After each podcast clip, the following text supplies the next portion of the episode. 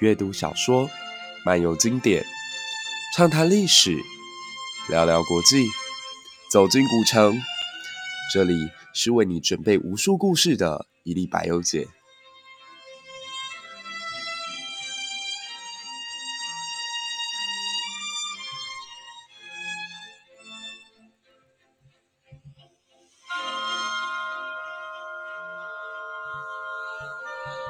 你现在所收听的是《一粒百忧解》第二季的第八集。我们好久不见啦！今天来聊一聊《流浪者之歌》。一转眼，二零二零年就突然过完了。我真的觉得，二零二零大概是人生当中相对之下感受时间过得最快的一年。年初是笼罩在总统大选的不安定的气氛跟因素当中，然后旋即而来的二月就开始了漫天的武汉肺炎消息，然后今年好像就对于死亡特别特别的有感受。一月的时候，Kobe Bryant 离开；五月的时候，吴鹏凤离开，一直到八月底的时候，黑豹也走了。再到年尾的时候，黄鸿升的离世，都仿佛好像是自己在这几几年下来印象最深刻的几次，嗯，有冲击的这种回忆。到二零二零年的年尾，我们也开始直播我们自己的节目。比较意外的是，在短短四个月里头，我们更新了五十二集的内容。其实五十二集对于许许多多节目来讲，可能是它一整年的量。不过我们只花了四个月就完成了这个目标。那当然有我对自己不满的地方，像说这么迅速的生出一个作品，其实它可能很多次是粗糙的，可能是思想不够深入的，可能是精神密度不够的。那当然，我有好几集都是白天有所感悟，然后在上班的过程当中，不断的去行塑这个作品的雏形，然后等到晚上能够喝上一杯热巧克力，坐在窗前，然后慢慢的看着风景，再悠闲的把这个内容写出来。所以我一向是一个很凭感觉做事的人，因此之前我朋友曾经建议过我，能不能固定在礼拜几礼拜几更新。呃，我觉得我自己这一点我做不太到，因为感觉它是能写计划表的，灵感的来源就好像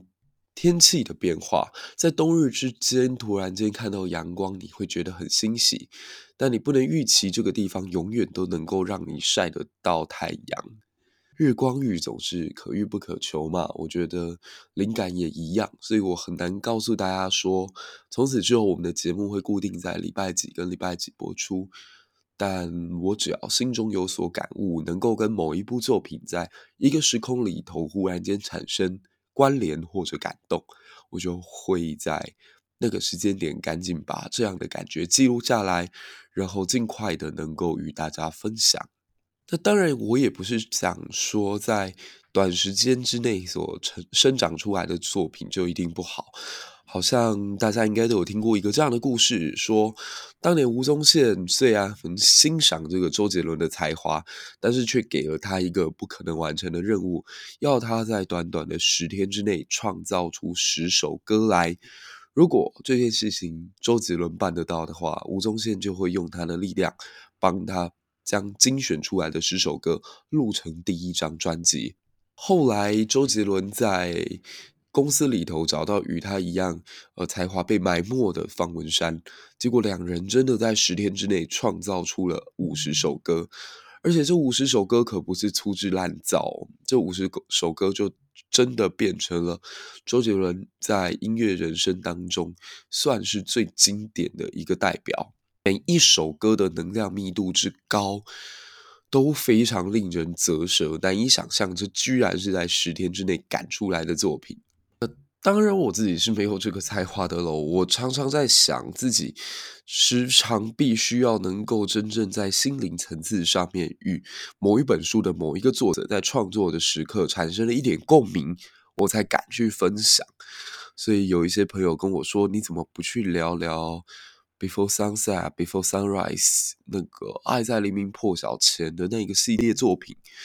那明明就是你最爱的电影，不是吗？它甚至远远胜过什么《铁达尼号》啊，《海上钢琴师》啊，甚至《霸王别姬》。那此的理由很简单，因为我觉得我自己现在心里面对于爱情并没有那种憧憬。我也不认为我流浪到某一个城市之后，会突然间遇到一个与自己频率、磁场、想法相对应的女孩，能够有一个晚上各种充满密度的对谈。由于打从内心对这件事情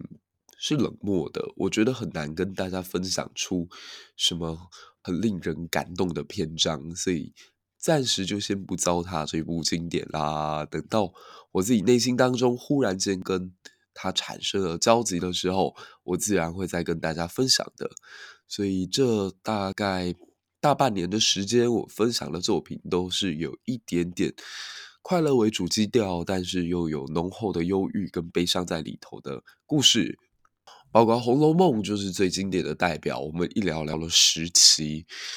那当然，我自己也在检讨，为什么在过去这呃将近半年的时间里面，我们的节目一直以来并不是一个被大众所接受的作品。那可能是在选材上面比较冷门，那也可能是因为自己一个人在做行招这一块，我真的完全没有什么概念。再加上呢，我的朋友告诉我，你似乎在节目当中职业病爆发，就是常常他听到一半的时候，有种“哎呦，老师在上课”的感觉，好像在进入演讲模式。但身为一个压力这么巨大的上班族，或者说在我们二十一世纪如此繁杂的社会结构里头，呃，下了班之后，你想要找到的是一片真正能让心境宁静下来的桃花源，而不是再去上一堂课。所以他就觉得，有时候在很累的时候，在听节目会觉得更累。所以大家的声音我都有听进来啦。在在二零二一年这个第一次录节目的过程当中呢，我也决定要来做一点点的调整。从此之后，我除了讲书的内容以外，应该更侧重的是个人的经验分享，以及把它当成是聊天的模式，不要像上课一样一直灌输大家知识点的内容。那今天就为大家带来我心目当中最好的一本德国的作品——赫曼·赫塞的《流浪者之歌》。那赫曼·赫塞呢，他诞生的地方是德国著名的。黑森林，也就是巴登符腾堡这一带，他出生的那一年是一八七七年。如果大家有印象的话，就知道这时候的德意志帝国刚开始了统一大业，在俾斯麦的执政之下，迈入了一个巅峰时期。七年前，这个国家打败了法兰西，统一了整个德意志邦联，慢慢的朝向世界第一帝国的方向迈进。这是一个一片。田园风光如诗如画，而且非常迷人醉人的地方，使得赫塞对大自然有着非常大的兴趣。呃，在他出生了两年之后呢，有另外一个更有名的人物也诞生在巴登符腾堡。有时候我都觉得天才好像是一波来一波走的哦。这个时候诞生的这位天才呢，名字叫爱因斯坦。如果我没有记错的话，在他出生前的几年。有另外一位大文学家也诞生了，叫普鲁斯特，就是由他写下了《追忆似水年华》这本超长超长的意识流著作。那我们的赫曼呢？他小的时候其实就一直想要成为一个诗人。他是在歌德的国度长大的，有谁能不对诗人倾心呢？就好像我小的时候，其实。在读李白的诗作，就常常感觉到很感动。所以我记得自己在四五岁，又想到他跟我一样都姓李的时候，也曾经跟家人说过，我长大想要成为一个诗人。但与我不同的是，人家赫曼是真的一心一意朝这个方向走去哦。他的家庭也很特别，他的父亲跟祖父都是神父。然后呢，都曾经跑到东方遥远的一个古国印度进行传教，所以当然也很希望能够把赫曼培养成一个神学家。所以他在十三岁的时候呢，就被送到了神学院里头去求学。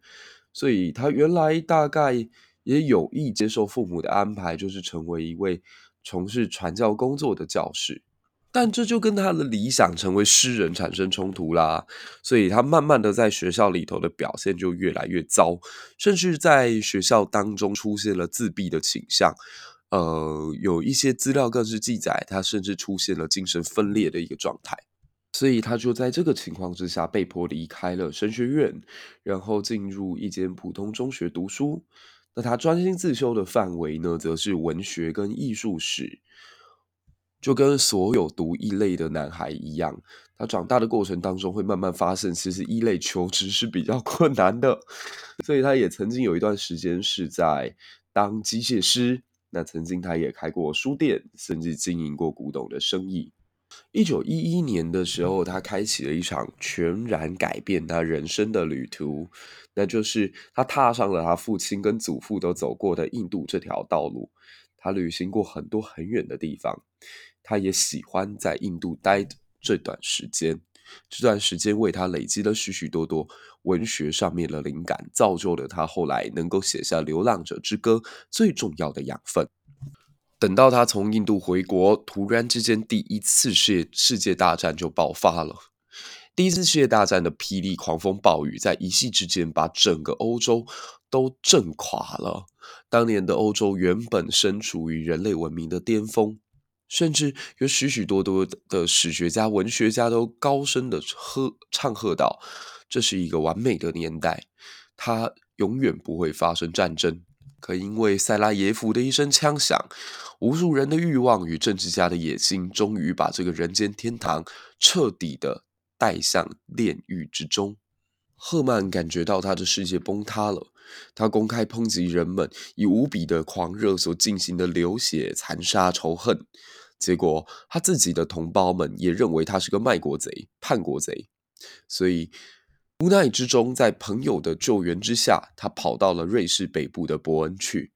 有意思的是，当时的爱因斯坦也待在伯恩城，并且提出了狭义相对论以及广义相对论。在同样的这座城市里头，也有许许多多后来非常有名的心理学家，包括荣格。我想这些人应该或多或少都有影响到赫曼的创作生涯。赫曼在他的书当中不断的去探索人性在分裂之前最极限的可能性存在于何方。也是在这里，于一九二二年的时候，他写完了《流浪者之歌》这本书，充满了空灵、冷漠，却篇篇章章都是诗意的感觉，可以算是那一代垮掉的欧洲人当中，我觉得最读起来没有感情负担，却又充满力量的一本哲学书书。它虽然是小说的模式，可里头其实充满诗的孕育感。与之相较呢，当时普鲁斯特的《追忆似水年华》显得实在太过于漫长。至少我自己并没有真的很喜欢意识流的写作方法。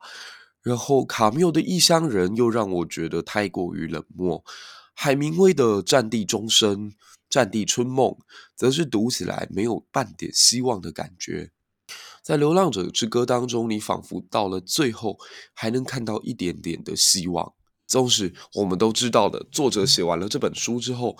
并没有疗愈好自己。《流浪者之歌》这本作品之所以有趣是，他重新站在新的角度、新的立场去讲述一段不同于过往的佛陀故事。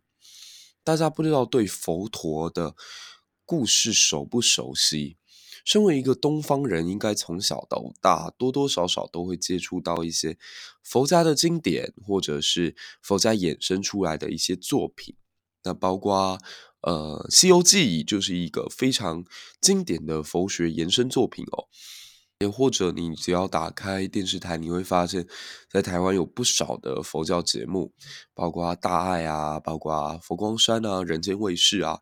或者是比较后面的电视台当中，什么海涛法师啊，一切都是我眼睛业障重这样的节目，其实大家应该是不会陌生的。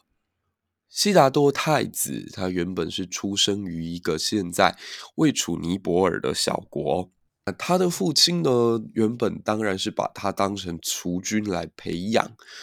可是，孩子成长的过程当中，虽然一切看似都很顺利，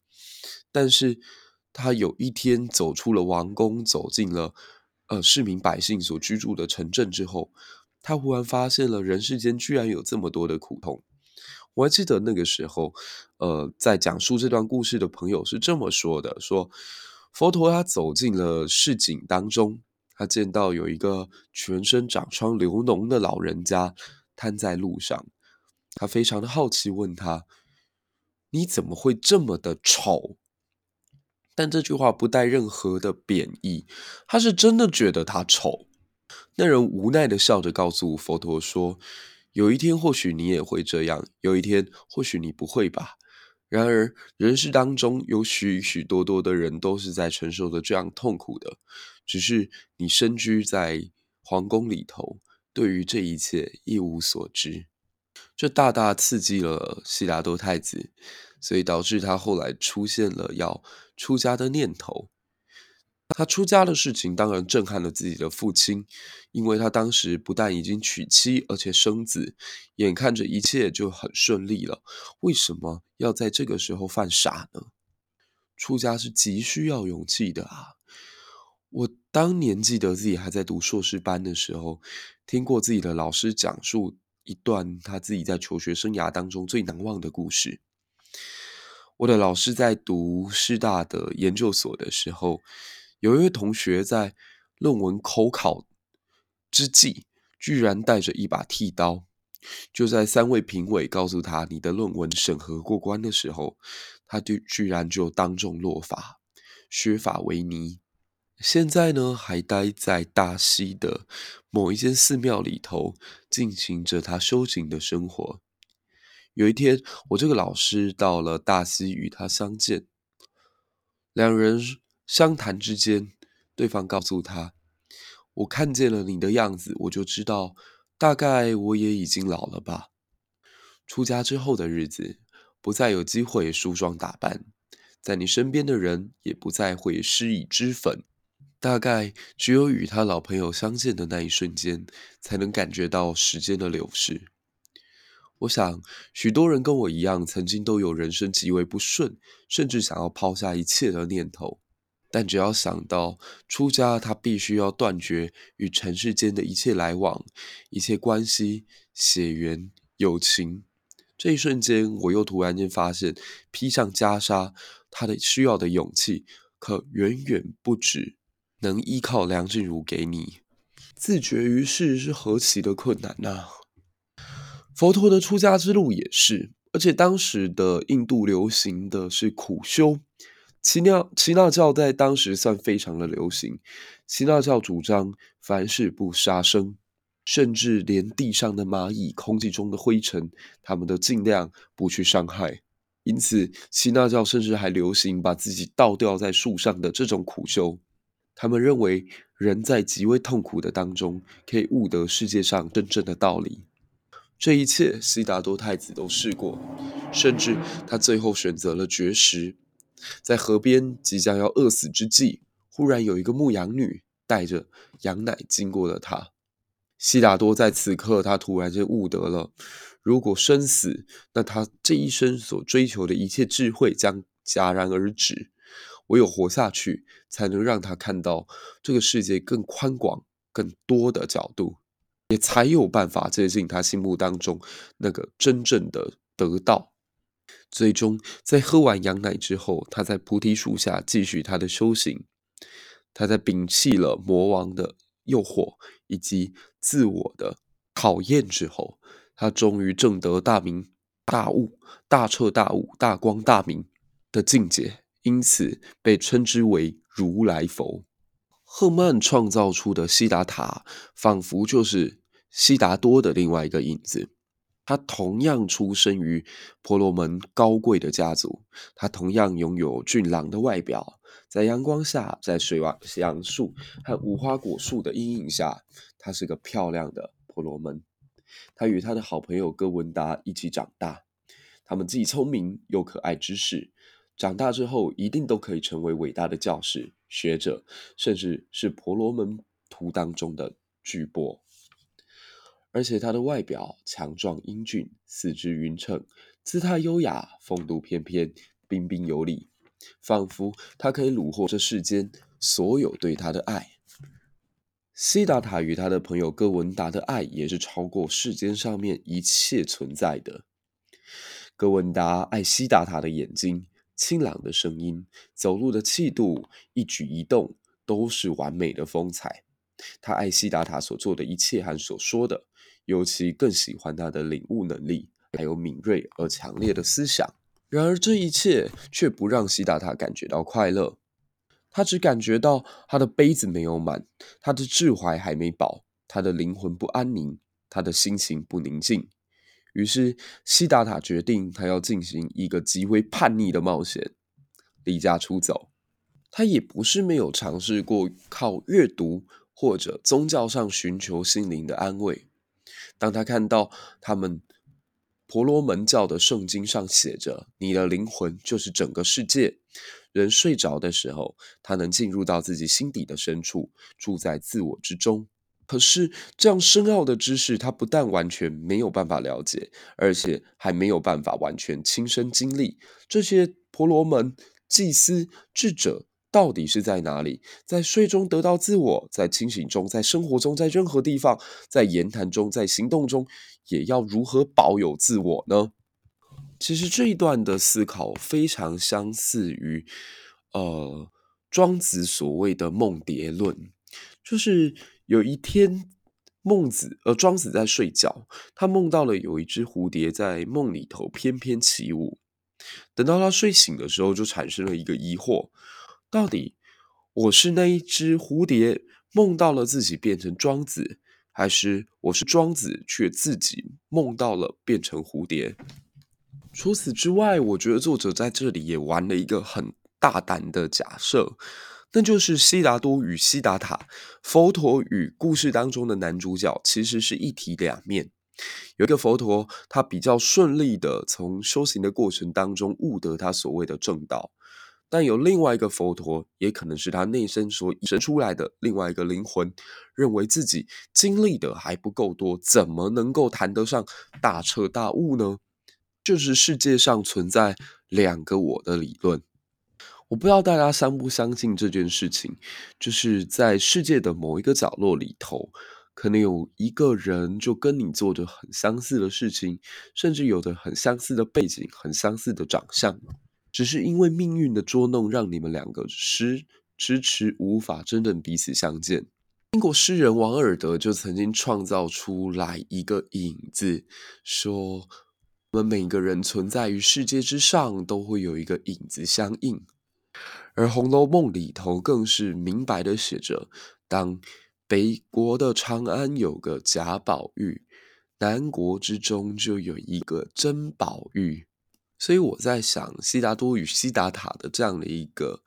呃架构，也基本上是作者在呈现对两个自我的探讨。